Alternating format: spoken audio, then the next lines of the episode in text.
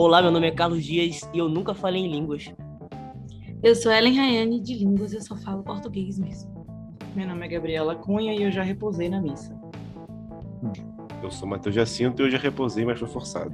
Eu sou o Raio Araújo. Para os, para os carismáticos, eu sou tradicional demais. Para os tradicionais, eu sou muito carismático. É isso, pessoal. A gente está aqui hoje com o Railson, é ele que é um amigo nosso aqui já de caminhada. Ele vai falar um pouco sobre a renovação carismática, que é esse assunto que é muito interessante, que as pessoas gostam de escutar, mas que são, é muito polarizado e às vezes a gente não escuta de quem está de dentro. Agora nós vamos ouvir a leitura retirada das orientações pastorais sobre a renovação carismática católica.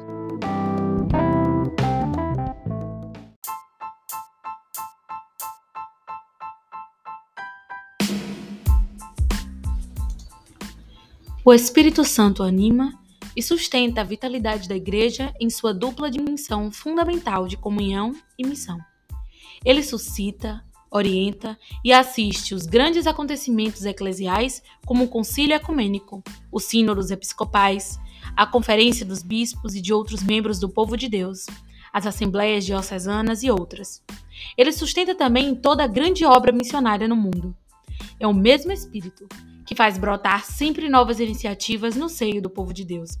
Entre os vários movimentos de renovação espiritual e pastoral do tempo pós-conciliar, surgiu a RCC, que tem trazido novo dinamismo e entusiasmo para a vida de muitos cristãos e comunidades.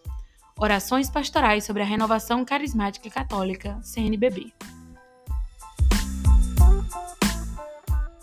A gente escutou aí é, de um documento da CNBB é, sobre algumas orientações que a CNBB trouxe para a renovação carismática. E a gente trouxe uma pessoa que é de dentro da renovação para poder falar sobre isso, porque às vezes a gente fala muito das coisas de fora, e aqui a gente gosta de trazer, quando a gente vai falar de realidades que não são nossas, as pessoas que estão de dentro.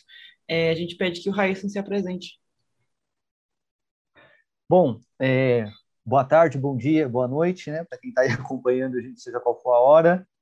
É, sou Raio Araújo, sou da Diocese de Campo Limpo, uma diocese que pega aqui a Grande São Paulo, né? Uma diocese que nasceu ali no meados 1989, quando a Arquidiocese de São Paulo, que era uma grande, né, um, era um grande território diocesano, administrado por Dom Paulo Evaristo Arnes, o querido Dom Paulo Evaristo Arnes, que hoje mora no céu, e, e aí João Paulo II resolveu dividir em cinco, criar cinco novas dioceses em 89, e aí criou a Diocese de Campo Limpo, que pega parte da cidade de São Paulo, e se estende por é, cidades da Grande São Paulo, como Embu das Artes, Embu Guaçu, Itapecerica da Serra, São Lourenço, Taboão e Juquitiba, já no sentido ali mais é, caminhando para o Paraná. Né? É uma diocese grande no sentido de é, território geográfico, grande também em número de paróquias, né? nós temos 110 paróquias aqui na diocese, e nós temos como um movimento muito forte que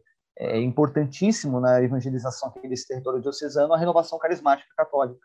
Então, atualmente eu colaboro a nível diocesano com o Ministério de Pregação, né? sou coordenador do Ministério de Pregação. Comecei recentemente nesse nesse ministério, né? Então estou coordenador desde é, esse mês de, o mês passado, o mês de janeiro, e também atuo aí dentro do movimento, mas a nível estadual, no núcleo de diálogo católico pentecostal, era conhecido antes como Diálogo Ecumênico, era um núcleo de reflexão de diálogo ecumênico, e depois recebeu um novo nome, até porque geralmente o grupo que dialoga com os carismáticos entre os reformados são aqueles é, que têm uma a vertente mais pentecostal, então eu, esse núcleo foi rebatizado de Diálogo Católico Pentecostal. Então é um núcleo que é, tem né, todo todo aval, ele é incentivado pelo próprio Papa Francisco. O Papa Francisco sempre recorda essa, essa dimensão ecumênica da renovação, uma vez que ela, ela nasceu desse diálogo ecumênico, né? daqui a pouco a gente conta um pouco mais sobre isso. Então, esse núcleo é uma forma de resgatar também um pouco da essência do movimento. Né? E é, esse é um pouco aí da minha atuação atualmente, né? mas de igreja, eu sou gente de igreja há muito tempo, então já fui coroinha, acólito, catequista, ator improvisado, só cantar que não dá, né? Porque aí, misericórdia. Bacana, a gente agradece mais uma vez a sua participação aqui com a gente. É, falando logo, né, puxando logo que você estava falando sobre ecumenismo, surgimento da RCC, a gente escuta muito que a RCC surgiu de uma experiência ecumênica. Queria que você explicasse para a gente, para quem está ouvindo, é como foi esse surgimento da RCC e que muitas vezes esse surgimento ele é usado até como um sentido negativo, porque surgiu de uma experiência ecumênica. Mas se tratando de um movimento que vem em um sentido é do Espírito Santo e sendo um movimento ecumênico, é, eu muitas vezes enxergo isso como na verdade a própria vontade do Espírito de agir entre a unidade dos irmãos. Eu queria que você falasse um pouquinho sobre isso, como é que você vê essa situação? Certo. É, primeiro que assim, é, eu acho que é, é sempre importante quando a gente trabalha essa questão da origem, do movimento, né? Talvez, é, às vezes, as pessoas têm um pouco de preconceito, porque às vezes reduz toda essa experiência pentecostal, essa experiência carismática, é, como se fosse uma propriedade exclusiva da renovação carismática. É, não é a experiência pentecostal, ela não é uma propriedade exclusiva da renovação carismática, mas ela é a que, assim, ela é a que melhor talvez se utiliza dessa experiência, né, dessa experiência de oração, e a que melhor propaga. Né? Eu acho que esse é, é um ponto importante. Então, assim, a devoção ao Espírito Santo, ela é antiquíssima na igreja. Né? Inclusive, nós, quando recordamos textos da patrística, nós enxergamos lá diversos escritos no qual muitos padres ali daquele período falam das experiências místicas de oração, de grupo. É, Santo Agostinho usa uma expressão que eu acho muito interessante, a oração de júbilo, né? É, é, então, são todas expressões aqui que nos remetem toda essa abertura da própria igreja enquanto instituição a esse movimento carismático, né? a essa, a essa é, forma de cultivar uma amizade com o Espírito Santo e deixar com que isso possa moldar a, a espiritualidade, o seu, o seu jeito de rezar. Né? Agora, é claro que dentro da tradição católica, a igreja, ela de certa forma foi ganhando muitas estruturas, é, as suas estruturas litúrgicas, estruturas históricas, e foi meio que assim, é, se burocratizando. Entenda bem, muita paciência aqui aos nossos ouvintes, né? Não estou dizendo que a igreja se tornou insensível e tal, mas assim, quando a gente analisa história, a gente vai percebendo isso, né? A igreja foi adquirindo é, alguns ritos, algumas fórmulas que não são necessariamente aquilo que Jesus instituiu. Então, por exemplo, é, aquela velha discussão sobre o rito da missa.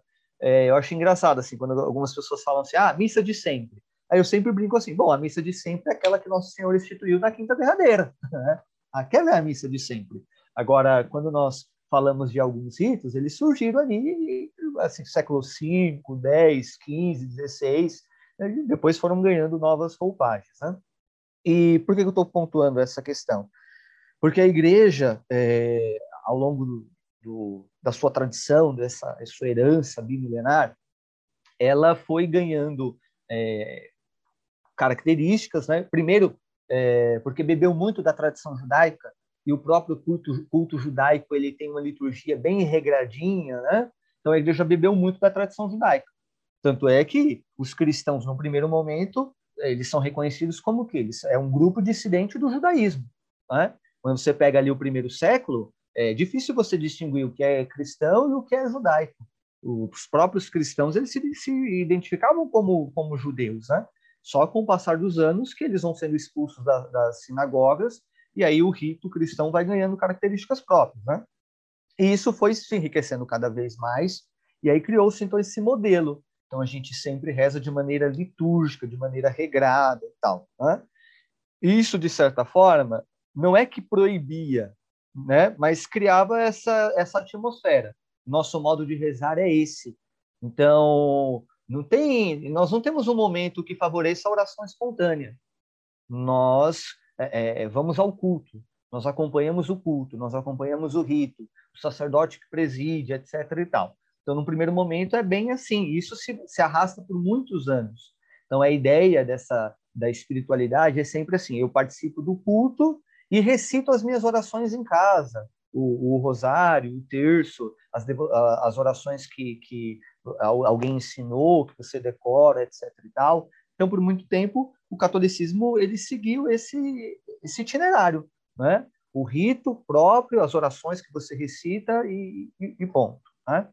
E aí, nós temos ali no final do, do século XIX para o início do século XX, duas figuras que são importantíssimas para nós pensarmos essa, esse redescobrimento da pessoa do Espírito Santo dentro da espiritualidade católica. Estou falando da Beata Helena Guerra e do Papa Leão XIII. Né? Então, eles são dois personagens aqui que, de certa forma, são é, fundamentais para a gente entender é, como que a renovação foi ganhando esse espaço, né? para que pudesse, então, crescer como movimento. Então, a Beata Helena Guerra e o Papa Leão XIII, eles são fundamentais aqui para a gente compreender. Né? E a Beata Helena Guerra, para quem não conhece, ela foi beatificada pelo Papa João XXIII, né? É, e ali, no final, entre 1895 até 1903, ela escreve 12 cartas para o Papa Leão XIII. E o que, que ela pedia nessas cartas? Uma pregação permanente sobre o Espírito Santo, sobre a pessoa do Espírito Santo. Ela dizia mais ou menos assim: é o Espírito Santo que nos faz santos, né? É ele que nos faz santos. Então, nós precisamos pedir, nós precisamos propagar a devoção ao Espírito Santo. E aí, qual foi o fruto disso? O Papa Leão XIII acolhe tudo aquilo que a, que a Beata Helena Guerra, Helena Guerra escreveu, e ele vai publicar um texto chamado Provida Matris Caritate, no qual ele pede que a igreja celebre a festa de Ascensão e Pente... entre a, a, a festa da Ascensão e Pentecostes, uma novena ao Espírito Santo. Então, por conta desse pedido da Beata Helena Guerra, Leão 13 acolhe esse pedido, vai discernir e vai incentivar, então, essa novena ao Espírito Santo. E depois ele publica uma encíclica sobre o Espírito Santo, né? aí já no começo do, do século XX. Então, é, é, Qual o nome da encíclica? Só para perguntar que eu não conheço. Não sobre o Espírito Santo? Sim, sim. A, a, sobre o Espírito Santo é a Divino Illudimunus. Divino Illudimunus. Essa é, é de português 1900... no, no? Ah, cara, agora eu não Provavelmente lembro. não, provavelmente não. não. É bem difícil, né? Bem... Eu acho É. que tem, no máximo, em língua moderna, italiano. No máximo. Mas- É, provavelmente que não. Geralmente só tem em português do Vaticano II para cá, né? Geralmente. É. Sim, Às vezes sim, você encontra E, uma e, coisa ou e, e, antes do Vaticano II, só as clássicas, por exemplo, a Renovaram, né? Em português. É, verdade, verdade, verdade. Olha, Mas acho que Harrison, se, encontra no você, se Denzinger, né? alguém ouvir... Não entendi. Encontra no Denzinger, né? A Divino encontra, encontra, encontra. Quem tem aí, quem, quem, quem for rico ou quem economizou bastante, aproveita as feiras. É, Vai a Gabi, a Gabi é rica. Opa, bendito seja Deus. A Gabi eu, tem eu tenho que aguardar, eu tenho que, eu tenho que aguardar aqui as feiras da USP aqui em São Paulo para comprar pela metade do preço. É verdade. Mas é um Verdade. investimento muito importante, assim, muito bom. Ele é, é sensacional. Olha, é, Railson, verdade, eu conheço uns. Eu, olha, eu conheço umas 10 pessoas que, se você falar que a que o Leão 13 tem alguma coisa a ver com a RCC, vão espumar. Vão começar a Eu se já vi debater no chão. Eu já vi, É, eu já vi gente aí- a se debater isso. no chão. Como, como dizem no mundo, no mundo do futebol, morde as costas, Habib S. Não se briga com a É. notícia. É, pois é.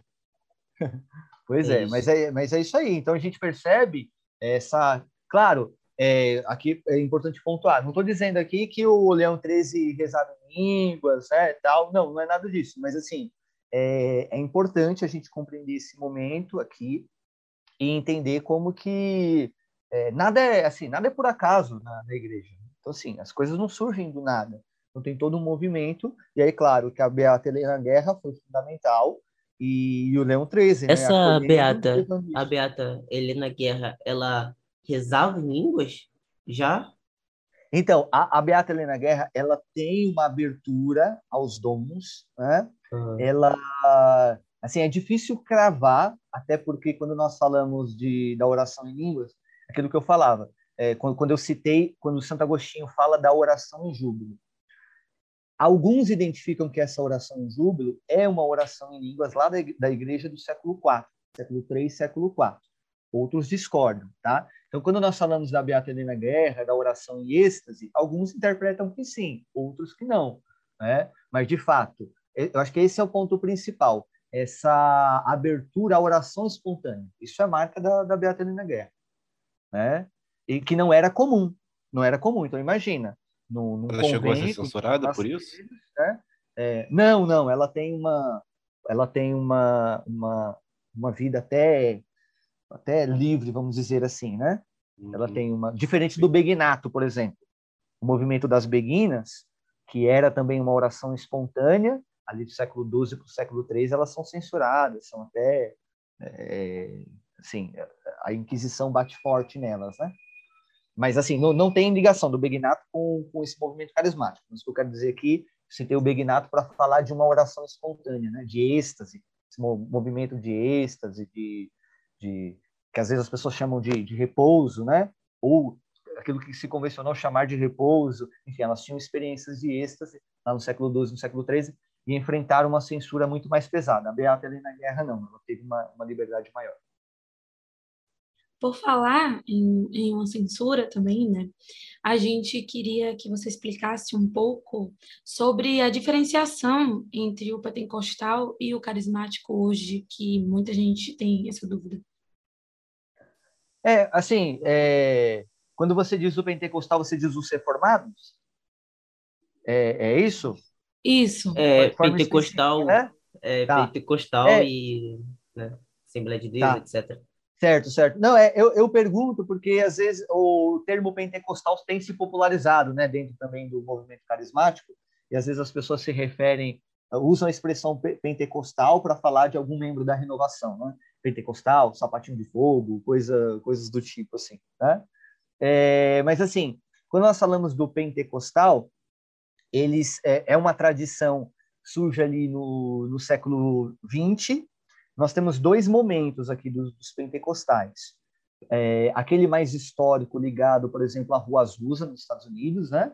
que é bem forte, e depois ele, e o William Seymour e tal, né? É, e aí depois eles ganham uma nova roupagem, né? que é o neopentecostalismo. Então, que é importante a gente separar, porque às vezes as pessoas misturam na, na mesma coisa. Né? Então, há esse, esse pentecostalismo mais histórico, que bebeu do William Seymour, bebeu ali da Rua Azusa, dentre eles a Assembleia de Deus. A Assembleia de Deus, então, é uma igreja bem pentecostal, que incentiva os dons, que, que, pede, né, clama os frutos do Espírito, a oração em línguas, o êxtase, o repouso, as palavras de profecia, as palavras de cura. É?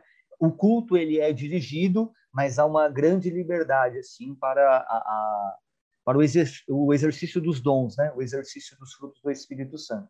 Então, a Assembleia de Deus geralmente é, é uma grande referência, assim, para falar desse, desse pentecostalismo um pouco mais histórico e que atua bastante no Brasil. E é uma igreja antiga, né? já tem mais de 100 anos. Né? E depois nós temos, isso aqui é bem próprio do Brasil, o movimento neopentecostal. E aí entra Universal do Reino de Deus, já que a Universal do Reino de Deus é um, é um pouco complicada, né? Porque agora, principalmente pós o Templo de Salomão, eu acho que nem eles se nem eles sabem o que eles são às vezes de fato, né? Porque era uma igreja é, pentecostal com traços neopentecostais e que agora tem traços judaicos, né? Inclusive, Eles têm incentivado não utilizar os, esses nomes assim evangélicos. Eu já encontrei uma vez uma pessoa que é, me viu com texto e tal e queria me dar um material. Aí eu falei que eu já era cristã. Ela falou, mas, mas a gente não é eu não sou de uma religião, é, é uma coisa, se você pode ser de outras igrejas também ser universal. Eles estão usando assim uma, uma, estratégia agora meio que assim como se a universal fosse uma coisa à parte de qualquer tipo uhum. de, de, de, experiência. É, não, é, exatamente. Eles têm caminhado por essa vereda e assim, talvez algum evangélico poderia nos falar com, muita, com maior propriedade, mas acho que há também, inclusive, um interesse mercadológico aí, né? É que é difícil julgar, é meio pesado a gente falar isso, mas assim, como o podcast de vocês tem uma proposta. Não, tá liberado falar aqui, tá liberado, né? tá liberado Mas tá assim, liberado. É, é bem isso, né? Não é? E assim, eu, como eu falei no início, eu sou de um núcleo de diálogo de reflexão ecumênica, de diálogo católico pentecostal. Eu me dou muito bem com as tradições reformadas, muitos amigos, tal. Né? Eu tive que meter essa aqui, né? Tenho até amigos, nada contra, né? Queria ter usado a expressão, mas já escapou. É, mas assim, de verdade, eu me dou muito bem com reformados, com evangélicos. Mas quando nós paramos para falar da Universal, de fato, a gente é, não tem como não desconfiar desse. É um tema em consenso. É, isso, exatamente. Os próprios evangélicos ficam com o pé atrás. Né? É, eu tinha um amigo que ele falava muito assim: é, cara, eu não, eu não gosto, eu fico com o pé atrás, mas os caras fazem missão, a gente não pode negar isso, os caras fazem missão. E por muito tempo, meio que assim, eu fui repetindo esse mantra dele: ah, os caras fazem, os caras atuam. Mas de hoje para cá eu não sei se, se isso é, é válido, se é um argumento válido. Não é porque simplesmente eles acolhem jovens, eles distribuem cestas, que a gente tem que é, usando também a linguagem da internet, a gente tem que passar pano para certas coisas que acontecem, entendeu? Como, por exemplo, em Angola, né? Eu, aquele, aquele caos todo que ocorreu da, da Igreja Universal é, em Angola, foram... que eles praticamente foram expulsos. Né? Foram. Foi nacionalizada. Nunca vi uma nacionalização de uma igreja, foi nacionalizada. É, pois é. A pois Igreja Universal de Angola. Pois bem, foi bem por aí. Então, assim, os pentecostais, eles precisam ser diferenciados desse, desse neopentecostalismo, que aqui já é um outro movimento próprio, bem próprio do Brasil, né? É, aí é universal, entre a Igreja Mundial do Poder de Deus, a Deus é Amor, né? a Internacional da Graça, de certa forma, também é, é bebe um pouco. Inclusive é a mesma a do, raiz, né? Do Agenor Duque lá também. A do Agenor Duque, principalmente, é um neopentecostalismo e, Esqueci cara, o nome dela, você sabe? É plenitude, né? Isso, isso, Plenitude isso, do trono de Deus. Uhum. Cara, do Agenor Duque, Jesus amado. É surreal, velho. É surreal. Tem tanto vídeo no YouTube, é, é entretenimento puro. Eu já e vi um, ex, um outras, suposto né? ex-padre lá naquele, naquele de vídeo daquele ah, eu já vi, eu já, já vi viu que ele sai rodando, ele é... solta a batida, nossa, cara. Que, que o padre... Não, ah não, acho que não é esse mesmo vídeo, não. O que eu vi é que tinha um padre lá que, segundo o Agenor Duque, o padre foi lá de curioso. E... É, acho que é esse aí mesmo, acho que é esse mesmo. É, aí ele aceita, aceita Ai, Jesus no meio do negócio, ele sai rodando, só que ele, a batida desabotou junto, parece quase, é, quase uma Broadway aquilo ali. Difícil, difícil demais, meu Deus. Então, assim, quando nós pensamos no, nos, eh, nos carismáticos, aí para responder a pergunta, dentro do, do catolicismo, é claro que há carismáticos que eh, podem parecer lembrar os neopentecostais, né? Uma coisa que eu sempre falo para as pessoas é o seguinte: hoje a renovação tem uma baita estrutura, né? É, a nível nacional, a nível estadual, a nível diocesano. Então ela faz de tudo e ela aprendeu a fazer assim porque a vida bateu muito na renovação carismática. Aqui eu não estou falando passando pano ou, ou em causa própria, né? coisa do tipo. Mas, de fato, a renovação apanhou muito, como tudo que é novo na igreja tudo que é novo na igreja apanha. Gabi sabe muito bem disso. Por que a teologia da libertação apanha tanto? Porque em um determinado momento aquilo era, era novo, era novo e, de certa forma, tinha aspectos né, de, de rivais da igreja, vamos dizer assim. Tudo que é novo apanha, sempre vai apanhar. E aí eu sempre falo para as pessoas: um dia a teologia é, tomista foi, foi, foi nova para a igreja. Ela não nasceu já canonizada, ela não e nasceu apanhou. já ortodoxa. Apanhou. Foi proibida antes da apanhou, foi proibida por um tempo. É, Tem, apanhou. Você... O, próprio, o, o, o, próprio pensamento de Tomás e, e, de Agostinho, em vários momentos ali, eles é, flertaram com, com, a, é, com, com reflexões que eram pouco ortodoxas. E depois eles revisitaram e tal, e, enfim, bola para frente. E a renovação apanha principalmente porque ela está num período no qual nós já temos já 1960 anos de Igreja Católica, né? É, tem toda essa questão de ser um elemento moderno, entre aspas, né? Aspas do tamanho das torres gêmeas aqui, né? É um elemento moderno, isso aqui é moderno demais para a igreja. Então, a, apanhou bastante, a renovação apanhou bastante, e por conta de tanta pancada, isso foi, foi, foi ficando calejada, calejada cada vez mais, ela procurou se, se enrijecer, ser obediente, estar em comunhão, e montou ali uma estrutura, é, fez o discernimento, fez apostolado, para que estivesse em comunhão com a igreja e pudesse colocar aquele movimento, aquele mover de Deus, aquele mover do Espírito, a serviço da própria instituição, a serviço da igreja, não apenas a serviço da, do movimento em si. Né? Então, a, a renovação criou todo um movimento para formar o povo. Agora, é claro que uma coisa é a moção que vem a nível estadual, que vem a nível diocesano, que vem é, é, através do, dos formadores, das lideranças. Outra coisa é como isso é recepcionado pelos fiéis. Nesse sentido, há, dentro de grupos de oração, diversas pessoas que no seu estilo de pregar, no seu estilo de rezar, no seu estilo de conduzir a oração, lembram muitos neopentecostais. Mas não é porque a renovação incentiva isso, é porque eles beberam dessa fonte em algum momento da vida e aí criaram ali o seu grupo de oração, o padre deu o aval, etc e tal, e eles tocam desse jeito. Então, não é a culpa da renovação, não é a, não é a renovação que incentiva isso. Nós temos elementos ali, algumas pessoas que, enfim, em um determinado momento, beberam de outras comunidades cristãs, de outras experiências, e, e tentam trazer isso para, para dentro do grupo de oração. E é Era é verdadeiro... a fonte mais próxima que... Ah. Desculpa. É, é, verdadeiro que a renovação surgiu de, um, de orações entre grupos é, anglicanos e, e, católicos. Isso, isso já veio, já estava vindo de outros protestantismos, sim. Aí depois foi se desenvolvendo no catolicismo. Como é isso? Certo. Então, aí a gente vai para a origem da renovação. E eu acho essa uma história muito, muito bonita e importante a gente criar, né? É, então, assim, nós tínhamos lá em Pittsburgh, no, nos Estados Unidos, o, o, os estudantes de uma universidade chamada Duquesne, ou Duquesne, né? As duas expressões aqui são válidas, né? E aí, dentro dessa universidade, tinha uma, tinha uma sociedade né, cristã que, que atuava ali dentro, como se fosse um, uma pastoral estudantil, vamos dizer assim, chamada Sociedade Quirô.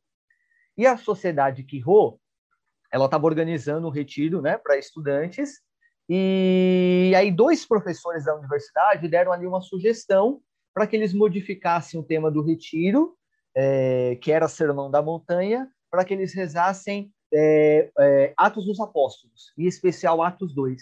Eles queriam rezar Atos 2, isso em 1967, fevereiro de 67. E por que, que eles queriam rezar Atos? Né? Porque ali nos Estados Unidos já já estava forte essa questão do pentecostalismo, então essa oração espontânea, os carismas, tal, exercício dos carismas, e os pentecostais falavam muito da experiência de Atos. O texto base para eles era o texto de Atos 2, né? Então eles fizeram essa, essa sugestão e aí a sociedade Quirô é, acolheu e mudou o tema daquele retiro, daquele final, final de semana de Duquesne, né? E aí o que que, o que que aconteceu? Eles não, os dois professores, eles não fizeram nenhuma referência é, ao batismo do Espírito Santo tal, ou coisa do tipo, mas apenas que eles queriam rezar sobre o, o Atos dos Apóstolos, né? E aí, lá em fevereiro de 67, é, cerca de 20, 25 estudantes aproximadamente, eles foram acompanhados pelo capelão do, do campus, né? Então, tinha um padre ali que estavam com, com eles, e eles foram para uma casa de retiro, né? O nome da casa de retiro, essa casa de retiro está presente até hoje, né? Que se chama The Ark and the Dove, né? A Arca a Arca e o Pombo, né? The Ark and the Dove é o nome dessa casa de retiro, e eles foram para lá. Quando eles começam então esse retiro, eles cantaram, né, o Veni Creato, lhe pediram o Espírito Santo, imploraram a presença do Espírito Santo ali. As pregações todas elas eram voltadas é, dentro ali dos capítulos do Atos dos Apóstolos, aquela experiência do, da, das línguas de fogo e tal, né? Tudo isso foi direcionando, né? E aí, um dos professores que estavam conduzindo o encontro convidaram a Flodod para que pudesse participar do retiro. E quem é a Flodod? A Flodod, ela já era uma, uma, uma carismática, né? É, ela, ela que era a, a anglicana, no caso, e a Flodod, ela foi convidada por um dos organizadores do retiro para que acompanhassem eles naquele, naquele final de, de semana. E aí, quando ela chegou, ela, ela começou a falar sobre a realeza de Jesus e o batismo no Espírito Santo. Então, ela que trouxe essa expressão, né? E aí, quando o retiro foi caminhando para a noite, eles pediram, então, para que rezassem, então, né? Fizessem essa experiência de clamar o Espírito Santo. E a própria Flodod, ela fala algo muito bonito. E aqui eu acho que é uma das coisas mais maravilhosas, assim, desse, desse retiro de Duquesne. A Flodod, olha a sabedoria dessa mulher, o discernimento ela falava assim: Nós não vamos rezar impondo as nossas mãos. Por que, que nós não vamos fazer isso? Para que nem di, para que na, lá na frente ninguém diga que foi a oração dos reformados que derramou o Espírito Santo sobre os católicos. Nós vamos rezar juntos, mas é o Espírito que vai derramar. Nossa, eu acho isso maravilhoso. Eu até me arrepio quando eu falo isso, porque eu acho isso muito algo muito muito sábio, né? De alguém que é de Deus. É alguém que tem discernimento mesmo, né, para falar isso. Então, olha a sabedoria dessa mulher, olha o olhar dela, né, para que nem, ninguém diga que o Espírito Santo foi derramado na Igreja Católica por meio das mãos de um reformado, por meio das mãos de um protestante. E aí elas, eles pedem o Espírito Santo, e aí eles vão testemunhar que eles viveram uma verdadeira experiência de, de, graça, né? de batismo no Espírito Santo, de, de glossolare e tantos outros dons. Eles viveram algo que eles nunca tinham vivido antes. A ideia que eles tinham de retiro, nada era parecido com aquilo que eles estavam rezando ali naquele final de semana. Por isso que 1967 é o ano, então, que tradicionalmente o movimento carismático fala né, do, do seu período de fundação, quando ele nasce, na experiência de retiro de Duquesne. Você comentou isso da renovação apanhar, Railson. Tem uma história da, que os mais velhos contam lá da paróquia, que lá para os anos 80, quando começou a chegar a renovação carismática aqui no Brasil, e aqui em São Gonçalo também, o padre da época, que era Padre Eugênio, ele entrava no Santíssimo quando os jovens começavam a se reunir, mandava parar tudo, falando, ah, para com isso, para de gritar, pelo amor de Deus. As pessoas estavam repousadas, ele levantava a é. pessoa. Aconteceu, tinha muito problema de RCC na, na paróquia aqui. Uhum. Ah, mas tem, tem, tem renovação. É que, assim, histórias aqui. É, eu, eu, eu falo, costumo brincar assim que é, eu não, né? É meu consenso assim. É, a renovação é, é o movimento que dá assim, as melhores oportunidades assim para o leigo trabalhar, assim, né? Para ter liberdade, assim, entre aspas, é a renovação. E ao mesmo tempo é um movimento que reúne o maior número de loucos, cara. Então assim é é normal, é natural que tenha que, tem que tenha tipo isso. Coisa, é porque tipo de, de fato com, congrega, né? Congrega. A renovação é meio que curva de beira de rio, né? Não sei se você já ouviu essa expressão.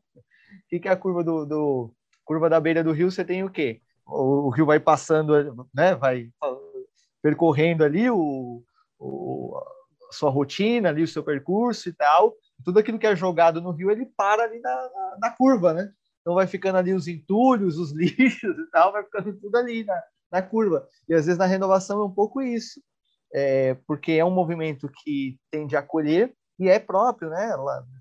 O grupo de oração tem que estar de, de, portas abertas mesmo, tem que acolher. E às vezes vem gente muito machucada, vem gente muito ferida, gente que não encontrou espaço no, nas demais pastorais, nos outros encontros, que às vezes exige um pouco mais de formação e tal. E aí se encontra na renovação. E às vezes leva um tempo, né, para podar, para formar essas pessoas.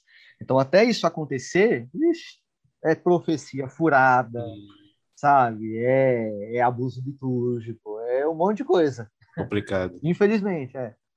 Mas você, como você tinha colocado na, sua, na, na fala anterior, entre aspas, sobre a RCC ser algo moderno, sobre o, hum. o carismatismo ser algo moderno, eu queria que você contasse mais sobre essa questão de o que, que como é, como, como isso foi visto, como essas expressões que a RCC tem hoje se elas estão, se elas estão na história da igreja, como elas, como elas eram vistas na história da igreja, porque existe uma posição da, existe uma posição teológica de sensacionismo que é uhum. fala sobre esses dons da, da igreja antiga, que era a glossolaria, era o dom de profecia, o dom de, de visão, é, essas coisas não, não acontecem mais, não, ter, não estariam mais acontecendo, mas a igreja católica não tem essa posição, essa posição não porque é, é calvinista, né? Isso. Então, eu queria tem. que você falasse mais sobre, sobre como esses, esses, dons do Espírito mais manifestados, assim, vamos dizer, se colocam na história da igreja. Tá. Então, é, eu acho que talvez seria, seria importante, aí eu até tenho algumas anotações aqui, é, de autores da patrística falando desses dons, falando de situações bem exóticas, né, quando nós pensamos na história da igreja, e que parece que a renovação trouxe, né? Então, por que, que eu falo de moderno entre aspas? Porque justamente a nossa herança de, de tradição católica é aquela dinâmica do encontro dominical e do culto, né? É, quando nós falamos de um catolicismo popular, o, o cató esse católicozão aí popular, o católico do, do IBGE, como alguns falam, ele vai à igreja para consumir algo, né? A gente sabe que funciona dessa forma. Ele vai para consumir algo. E o que, que e, e, assim, ele tem já uma ideia na cabeça, pré-concebida do que é aquilo que ele vai consumir. Então, eu vou à igreja, eu vou pedir sacramento. Então, eu vou à missa porque eu comungo e eu peço a bênção para minha semana. Vou, comungo, é, peço a bênção e, e agora eu, eu eu volto para minha casa, volto para a semana, porque eu já recebi, já recebi a Eucaristia, recebi a bênção e está tudo certo. Dependendo desse cristão, ele volta mais tarde para pedir o batismo para o seu filho, quando ele casa. Ou ele volta para pedir o sacramento do matrimônio. Depois ele volta para pedir o batismo. Depois ele volta para pedir a unção dos enfermos quando tem alguém enfermo na casa dele. Né? Então, geralmente, a, a, esse católico popular ele se relaciona dessa forma. Né? Então, ele, o, o católico misseiro, né, o domingueiro, ele vai, consome e volta e volta para sua casa. O grupo de oração, a renovação carismática, propõe uma espiritualidade no qual o sujeito ele não é apenas um agente é, é, é, passivo, agora ele é um agente ativo. Ele ergue as suas mãos, ele põe volume na sua voz, na sua oração, ele clama, ele pede, ele se aproxima, ele toca, é? Então ele se sente, ele é incentivado a participar cada vez mais. Só que quem olha isso é, de fora pensa assim, poxa, mas isso aí é Igreja Católica? Porque já tem uma ideia pré-concebida do que é a Igreja Católica. E a, igreja, e a ideia que se passa da Igreja Católica é bem essa dinâmica do culto, do rito. Né? Tem até aquele, é, aquele stand-up do, do Afonso Padilha, não sei se vocês acompanham, galera do, do, do stand-up, e aí ele, ele fala que quando ele faz piada com cristãos, é, sempre vem, né? Geralmente são os evangélicos que reclamam, mas os católicos também reclamam. E ele fez até uma piada que ele falava assim: ah, mas o católico fala daquele jeito. Não faça mais esse tipo de piada. Que ali ele está se, né, se referindo a essa forma litúrgica do sacerdote rezar as orações. Então, no popular, às vezes a gente tem essa ideia, se reza dessa forma, repete, é amém e tudo mais. Então, é moderno nesse sentido moderno porque as pessoas não estavam acostumadas com esse protagonismo ali do, do, do sujeito em conduzir um, um, momento de oração. Né? Ah, só que isso não é novo, não foi novo. A renovação não inaugurou um momento novo dentro da igreja. Ela apenas, é, é ela, vamos dizer assim, relembrou, ajudou a igreja a relembrar daquilo que é a sua herança. Né? Então, por exemplo, é, Santo Irineu de Lyon, Santo Irineu escreve assim: Ouvimos falar que muitas vezes dos irmãos da igreja têm carismas proféticos e falam todos os tipos de línguas através do Espírito Santo. Agora, olha só que forte isso. Trazendo o segredo dos homens para a luz, para o seu bem, expondo os mistérios de Deus. Irineu está no final do século I para o início do século II. O que, que é isso aqui? Profecia, oração em línguas, né? E, e aqui ele fala dos irmãos da igreja. Está falando dos leigos, não está falando dos presbíteros. Século I, século II. O mesmo Santo Irineu. Aqueles que são verdadeiramente seus discípulos, recebendo a sua graça, realizam milagres em seu nome, para o bem dos outros, de acordo com o dom que cada um recebeu dele. Santo Irineu novamente. Santo Irineu novamente. Olha o que diz Tertuliano, Tertuliano no seu livro Tratado sobre o Batismo, século I e século II também. Ele diz: Portanto, ó abençoados, por quem a graça de Deus está esperando? Quando emergirdes do banho mais sagrado do novo nascimento, quando estenderdes vossas mãos pela primeira vez na casa de vossa mãe, com vossos irmãos, pedi para o Pai, pedi para o vosso Senhor o dom especial da sua herança, os carismas distribuídos. Olha o que Irineu está incentivando. Quando vocês receberem o batismo, podem voltar para as casas de vocês e vocês irão impor as mãos sobre aqueles que estão na, na, na casa, a mãe, os irmãos, e podem pedir sem medo os carismas que o Espírito vai distribuir entre vocês. Né? Então, Irineu, é, é Tertuliano, posso oh, poder citar aqui o Cirilo de Jerusalém. Então, nós estamos falando aqui de dons carismáticos. Estamos falando de, de experiências é, que não são experiências corriqueiras, não são experiências comuns, mas que estavam presentes ali na, na igreja primitiva, século I e século II. Então havia uma abertura muito grande a esses dons, a, a essa experiência do, do, do Espírito Santo, a, a, ao derramamento dos carismas. Né? E agora, é claro, é, também vale lembrar que a própria doutrina do Espírito Santo, até mesmo o dogma da Trindade, é com o tempo que a igreja vai batendo nesses pontos, né? Então, é, se fala do Pai, se fala do Filho, se fala do Espírito Santo, mas não se fala claramente em Trindade.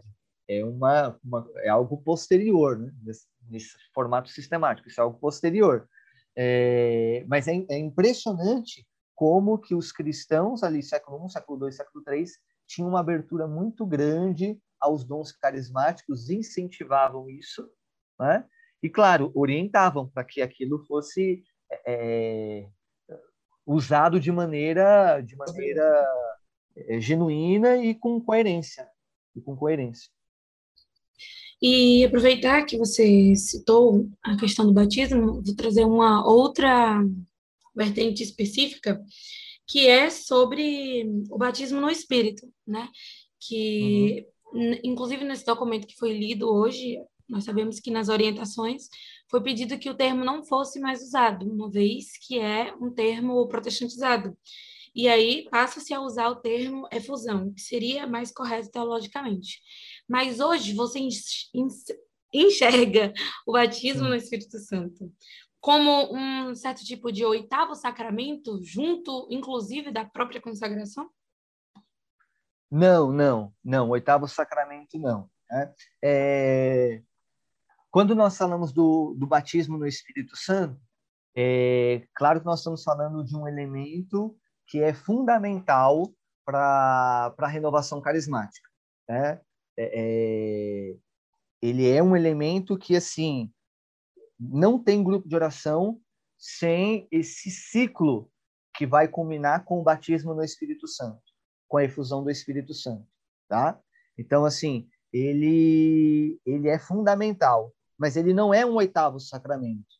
Ele não é nem mesmo, não podemos dizer um complemento, porque nós sabemos que nem todos bebem dessa experiência carismática e tem a sua espiritualidade fundada entre outros, entre outras correntes espirituais como é, o, a espiritualidade focolarina, a espiritualidade jesuíta, dos exercícios espirituais, a espiritualidade do silêncio, do, dos monastérios, dos cartuchos, etc. E tal. Então, nós não podemos dizer que é nem um complemento, nem um, um oitavo sacramento ou qualquer outra coisa do tipo.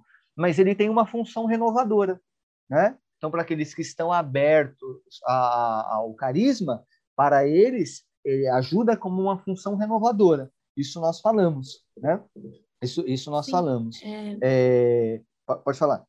É, sim, claro, é, a gente também não quis trazer nesse sentido, mas é, é, algo particular, né, de cada carisma, por exemplo, os jesuítas também Sim. têm uma questão de iniciação, mas eu falo assim, porque hoje tem se popularizado é, no nível que, assim, alguém chega para você, vamos batizar no Espírito Santo, nunca te viu, não sabe sobre o seu ah, dom, entendi. sobre o seu carisma, qual é a vertente. E ela trouxe essa então... comparação com a consagração à Nossa Senhora, justamente porque parece, são lugares que você vai, tem lugares que você vai que a pessoa já te pega pela mão e pergunta, você já é consagrada?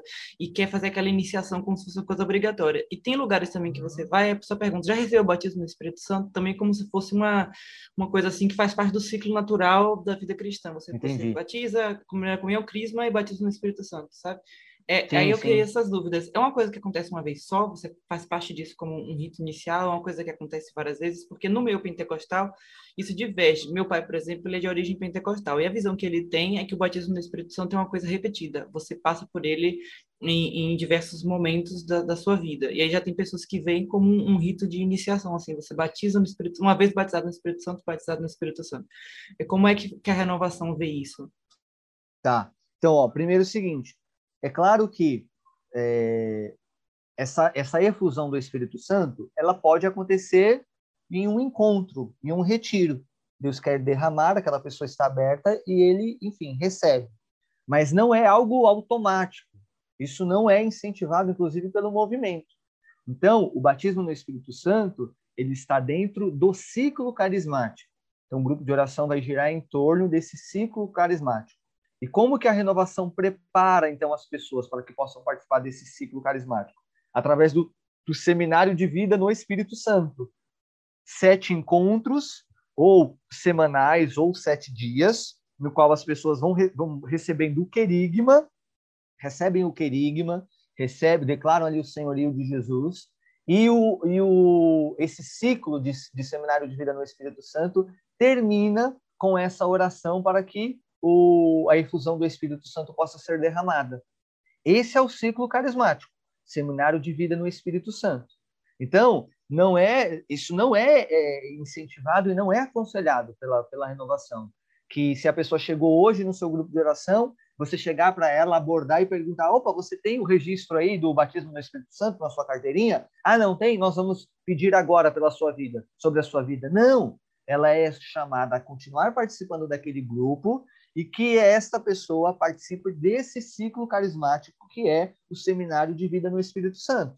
E no término desse seminário de vida no Espírito Santo, aí sim ela vai rezar junto com os demais membros do grupo para que possa então ser derramada sobre ela a efusão do Espírito Santo. Né? E para que serve? Quais são os efeitos desse, dessa efusão do Espírito Santo? É para que ele se transforme num servo que agora ora em línguas ou que tenha carisma de profecia, coisa do tipo? Não. Primeira coisa, é, para que serve a efusão? Para que a pessoa tenha uma nova consciência da presença e da atividade do Espírito em sua vida.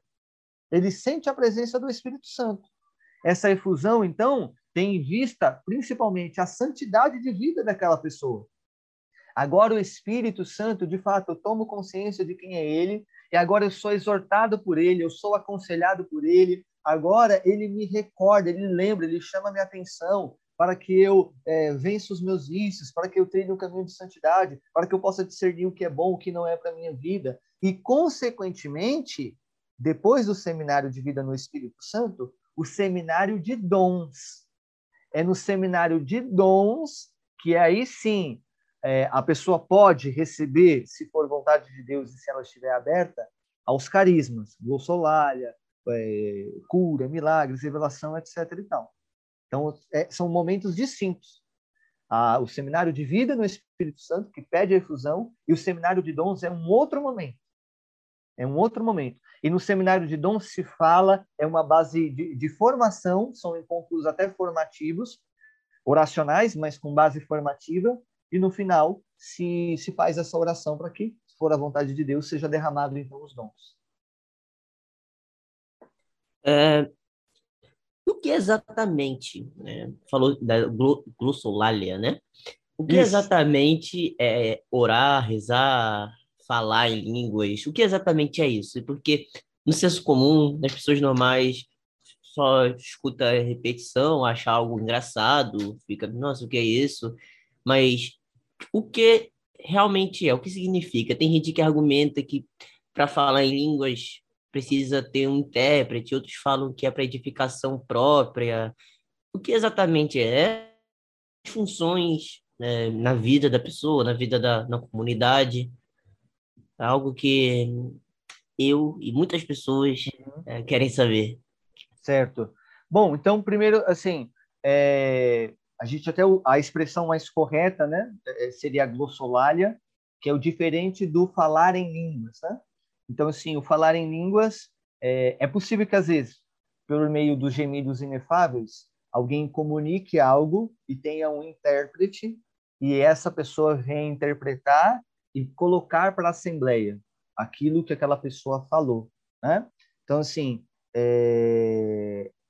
quando nós falamos da glossolalia, geralmente os textos bíblicos nós temos base bíblica, né, para trabalhar, nós, os manuais da renovação, sempre esboçam sobre isso, mas a, o texto principal é quando o apóstolo Paulo fala dos gemidos inefáveis, né?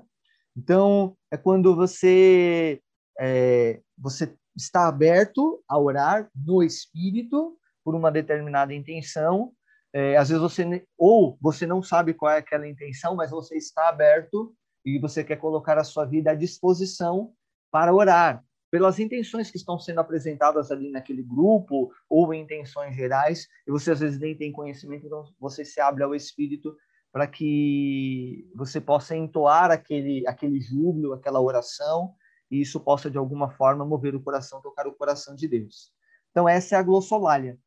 Então você ora num, com esses gemidos inefáveis, esse esse som que você não identifica, você não sabe o que, que é, ninguém consegue compreender, mas é uma oração espontânea, é, muito livre e no qual você se coloca na presença de Deus. Essa é a glossolalia. Então, tem a oração em glossolalia apenas, né? E tem aqueles que falam em línguas. É, e quando ele fala em línguas, aí sim há necessidade do intérprete. Geralmente, nos grupos, o que nós temos é essa oração espontânea em línguas, apenas a glossolalia. Então, as pessoas apenas entoando louvores ao Senhor, mas não necessariamente falando algo. Às vezes, em encontros maiores, em grupos maiores, ou quando tem a pessoa tem este dom, em determinado momento ela fala, e aí não é simplesmente aquele balbuciar das palavras, como se ela estivesse comunicando algo mesmo. E aí esse, esse intérprete do lado vai discernir e fala para a comunidade. Então, há uma diferença entre o só orar e o falar, tá? E esse falar, falar em glossolalia, é importante nós não confundirmos também com aquele dom que tinha São Francisco Xavier, por exemplo, o santo jesuíta que foi evangelizar no Japão, né? Passou pela Índia também, né? A Índia e o Japão, se não me falha a memória. E quando nós lemos a biografia de São Francisco Xavier, ele nunca tinha estudado idioma e ele conseguiu pregar. Né? Ele simplesmente chegou por um milagre, ele falava. É, era um, um, carisma, né? era um dom. Um eu conheço milagre. uma pessoa que fala que já aconteceu isso com ela, que ela foi pregar no Chile sem é. saber espanhol nem nada e as, ele falava e as pessoas entendiam, sabe? Ah, é, ele fala, é, no, no Chile, foi pregar lá. Bendito seja Deus. Né? Então, assim, esse é um dom diferente. Né? É, essa pessoa é, partilhou aí do dom que recebeu, por exemplo, São Francisco Xavier. Tá? Então, há a diferença então dessa oração e do, e do falar. Então, por exemplo, em alguns encontros, alguém pede ali o microfone e ele, e ele, naquele balbuciar, é como se ele estivesse falando mesmo. Quem já participou de grupos de oração sabe que tem aqueles momentos de oração, de louvor, e todo mundo começa ali, né, a orar em línguas e tal, de forma espontânea, mas está todo mundo produzindo sons e só. Não, é diferente, como se a pessoa estivesse falando mesmo. É nessa, nesse dom que aí há a necessidade do intérprete. E aí essa pessoa, se ela tiver esse dom, então, ela escuta, vai discernir, e aí ela vai proclamar para a comunidade uma cura, uma palavra, um direcionamento, alguma exortação, alguma coisa do, do tipo. Agora, é claro que quando nós falamos de dom, é, dom é dom mesmo, né, gente? É graça, é o derramar de Deus. Agora, é, o dom não é automático, né? E o que a gente observa muitas vezes é que há, principalmente no, no, nos grupos, né? É uma tentativa de reproduzir aquilo que a outra pessoa está reproduzindo. Então, é até quem frequenta grupo de oração acaba percebendo isso. A forma que, o, que as lideranças do grupo oram em língua geralmente é repetido pelos demais membros. E aí a gente fica, liga o alerta, porque aquela pessoa recebeu o dom ou aquela pessoa está tentando repetir aquilo que ela está vendo no outro. Né? Então, esse elemento é, é, é, é até um critério de discernimento aqui para a gente. Né? Agora, a gente pode participar de um outro encontro no qual nós vemos as pessoas orando em línguas de maneiras bem distintas uma, uma das outras. Isto é, é bem espontâneo mesmo. Não há, então, uma tentativa de copiar, de reproduzir o, o outro. Né? É... No caso... Pode falar.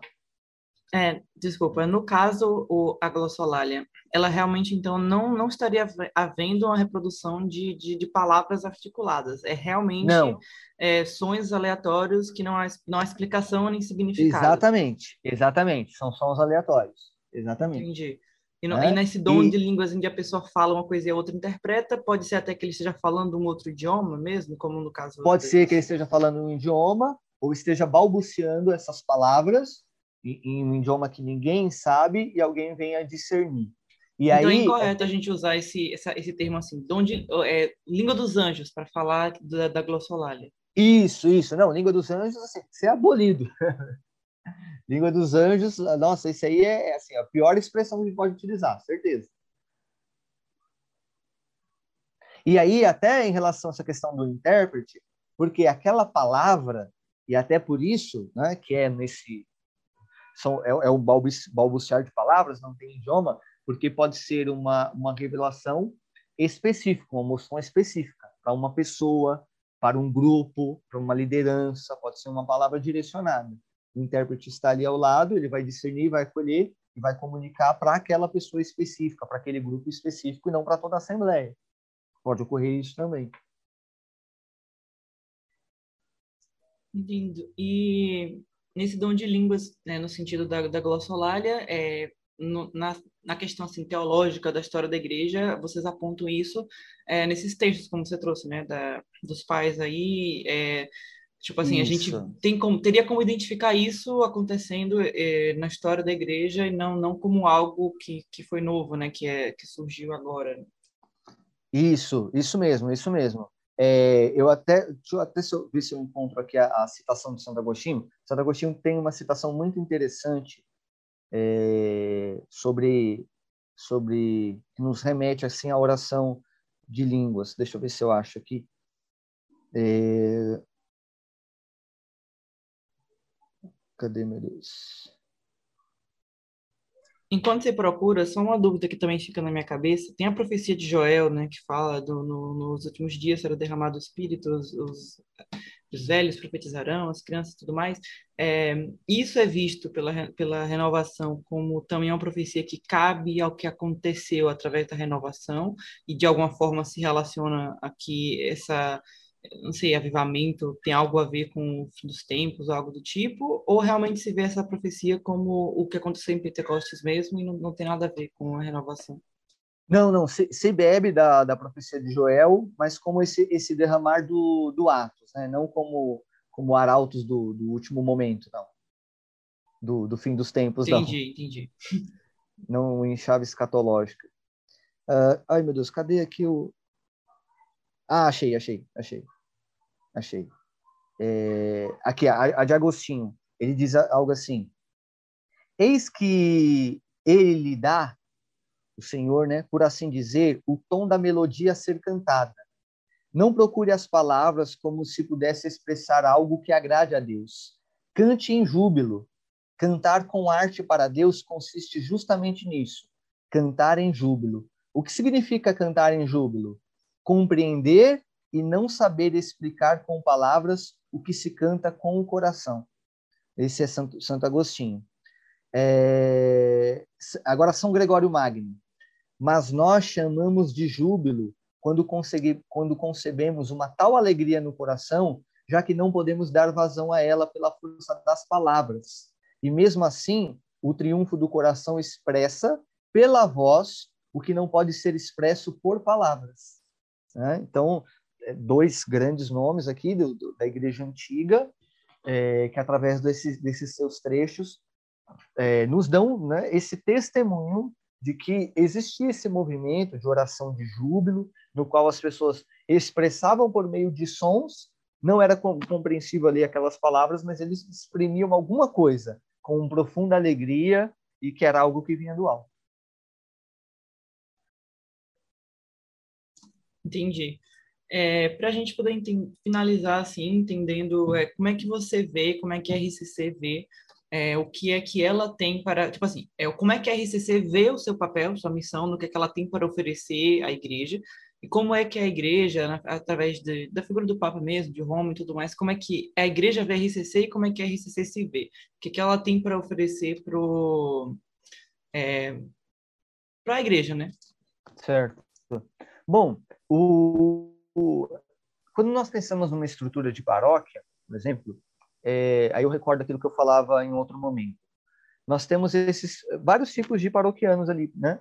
É, você tem o povo que já é engajado, eles atuam ali nas pastorais, participam do bingo, da, da, dos encontros, das festas, tal. Eles estão ali engajados e, e ponto. E tem aqueles que aparecem ali regularmente, mas não estão tão bem engajados é o domingueiro. Ele sempre vai à missa. Tá bom, tá bom, mas às vezes ele pode fazer um pouco mais, né? São João Paulo II já dizia: quem vai à missa faz tudo. Mas às vezes essa pessoa pode fazer um pouco mais, às vezes Deus quer realizar algo a mais também na vida dela, né? Então ele vai à missa, confessa com frequência e tal. E tem aqueles que pingam ali, né? De, é, vez ou outra, no sétimo dia, num matrimônio ou numa celebração específica.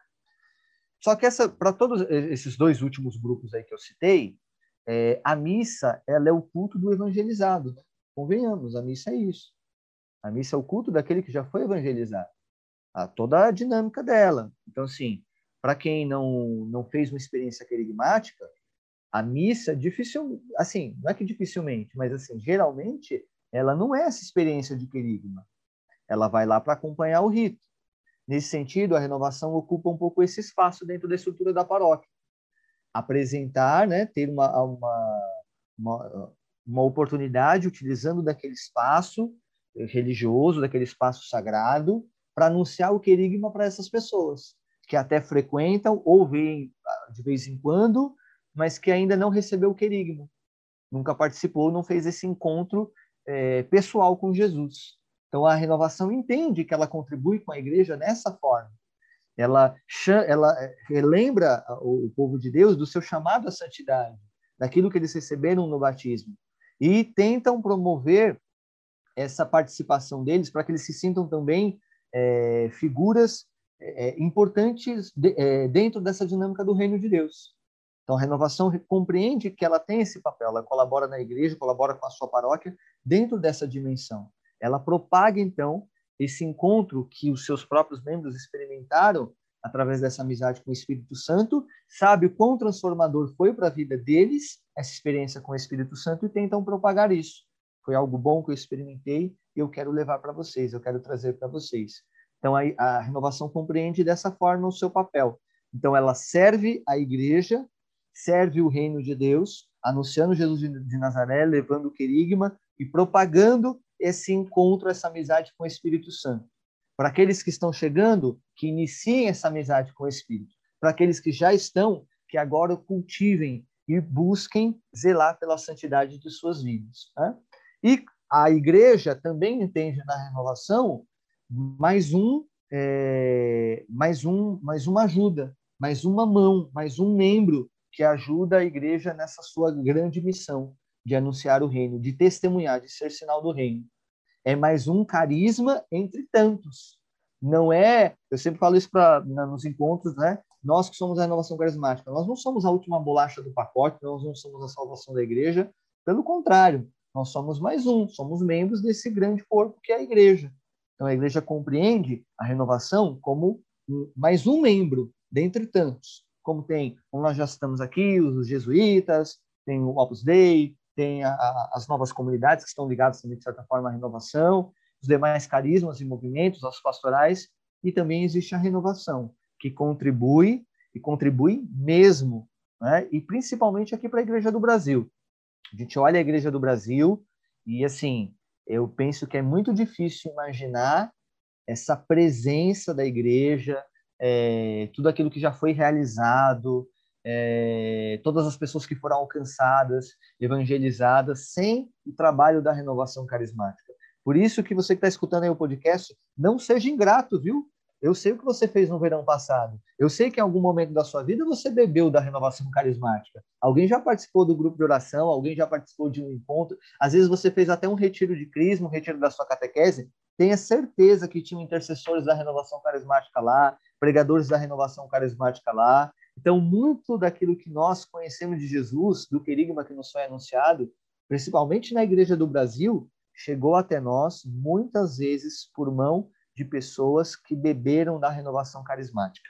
Então, muitas pessoas, eu acho que são até ingratas com o movimento, tratam o, o movimento como, como um patinho feio, né? Isso é ser ingrato, isso é ser ingrato. Principalmente essa galera de hoje, da, da missa de sempre, do, do véu, das saias, etc. e tudo mais, muitos deles, eles começaram lá na renovação. A grande maioria, acho que todos. Grupo, grande maioria ó, até 70%, 80% beberam um dia da renovação carismática.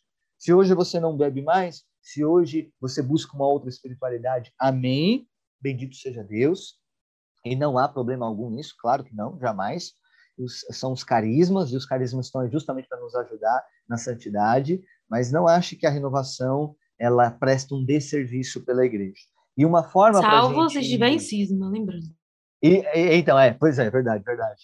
É, e, e outro ponto aqui, é, não reduzir tudo, jogar tudo no mesmo pacote. Né?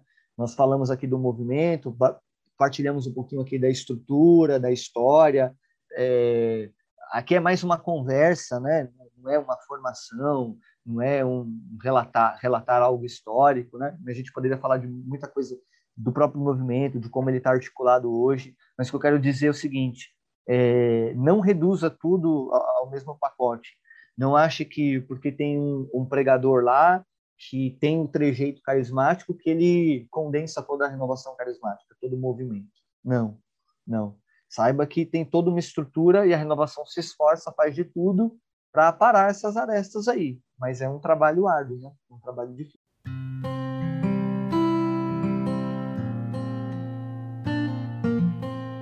Eu quero agradecer é, a todo mundo que ouviu até aqui. Quero agradecer bem também ao Railson por ter esclarecido tantas dúvidas que eu e provavelmente é, os outros os ouvintes também tiveram. É um tema bastante interessante, né, que é a RCC, que é um movimento gigantesco aqui no nosso Brasil. Então, eu agradeço mais uma vez a todo mundo que ouviu, agradeço aos meus companheiros de podcast e agradeço o Railson por ter se disponibilizado para gravar este episódio conosco. A gente queria agradecer ao Railson, é, esperamos que todo mundo que ouviu até aí tenha sanado as suas dúvidas, quem já quem está acompanhando, que já gosta do carisma, que já se identifica, que já possui, é, que você continue aí buscando a sua santidade através dos melhores meios para você, com os dons que Deus nos distribui. E parafraseando aqui a Larissa Garbiati, chamas intercessora. É, a gente agradece demais ao Railson pela participação e é exatamente isso. É, catolicismo é diversidade. Então, se a gente se dá bem, se a gente tem essa, esse carisma específico que a gente tem, que a gente vive, e também que a gente sabe respeitar o outro. Uniformização não faz parte do pensamento católico. Nós somos diversos, nós somos diferentes, mas em unidade. E isso é muito importante para a gente. Queria agradecer o Railson por, tá, por ter aceitado nosso convite. Sua participação aqui é, foi, foi, foi ótima e vai ser bem-vinda muito mais outras vezes. E é realmente importante considerar esse papel que a renovação carismática teve na. Vou usar o termo reconstrução né, da, da, igreja, da igreja brasileira, da readaptação da igreja após, após o Concílio Vaticano II, após toda a apostasia que tivemos recentemente. Não, não se pode desconsiderar, e sem ela é muito, realmente muito difícil imaginar que rumos que teriam tomado. Sem as novas comunidades, sem a RCC presente em cada diocese é quase impossível de pensar. E como foi fruto de graça para tanta gente. Uhum. Eu agradeço, agradeço a todos vocês aí pelo convite. É... Enfim, eu não sei, não sei se, se foi bom, espero que tenha sido, porque foi demais. Eu fui, eu, foi excelente, fui... foi excelente. É, então, assim, é, procurei também trazer alguns elementos históricos aqui, de, tanto da renovação, recordar também esses elementos da patrística, que eu acho que é importante, nos ajuda a vencer alguns preconceitos, né? E, enfim, quem ajuda, quem, quem vai aí acompanhar mais tarde o podcast, eu espero que fique claro, né? Então pegue seu papel e a caneta, vá fazendo as anotações e depois você faça as conexões aí, porque talvez ficaram informações soltas, mas acho que no geral a, o podcast tem essa proposta, né? Ser uma conversa mesmo. Então espero que essa, essa conversa edifique aí os ouvintes.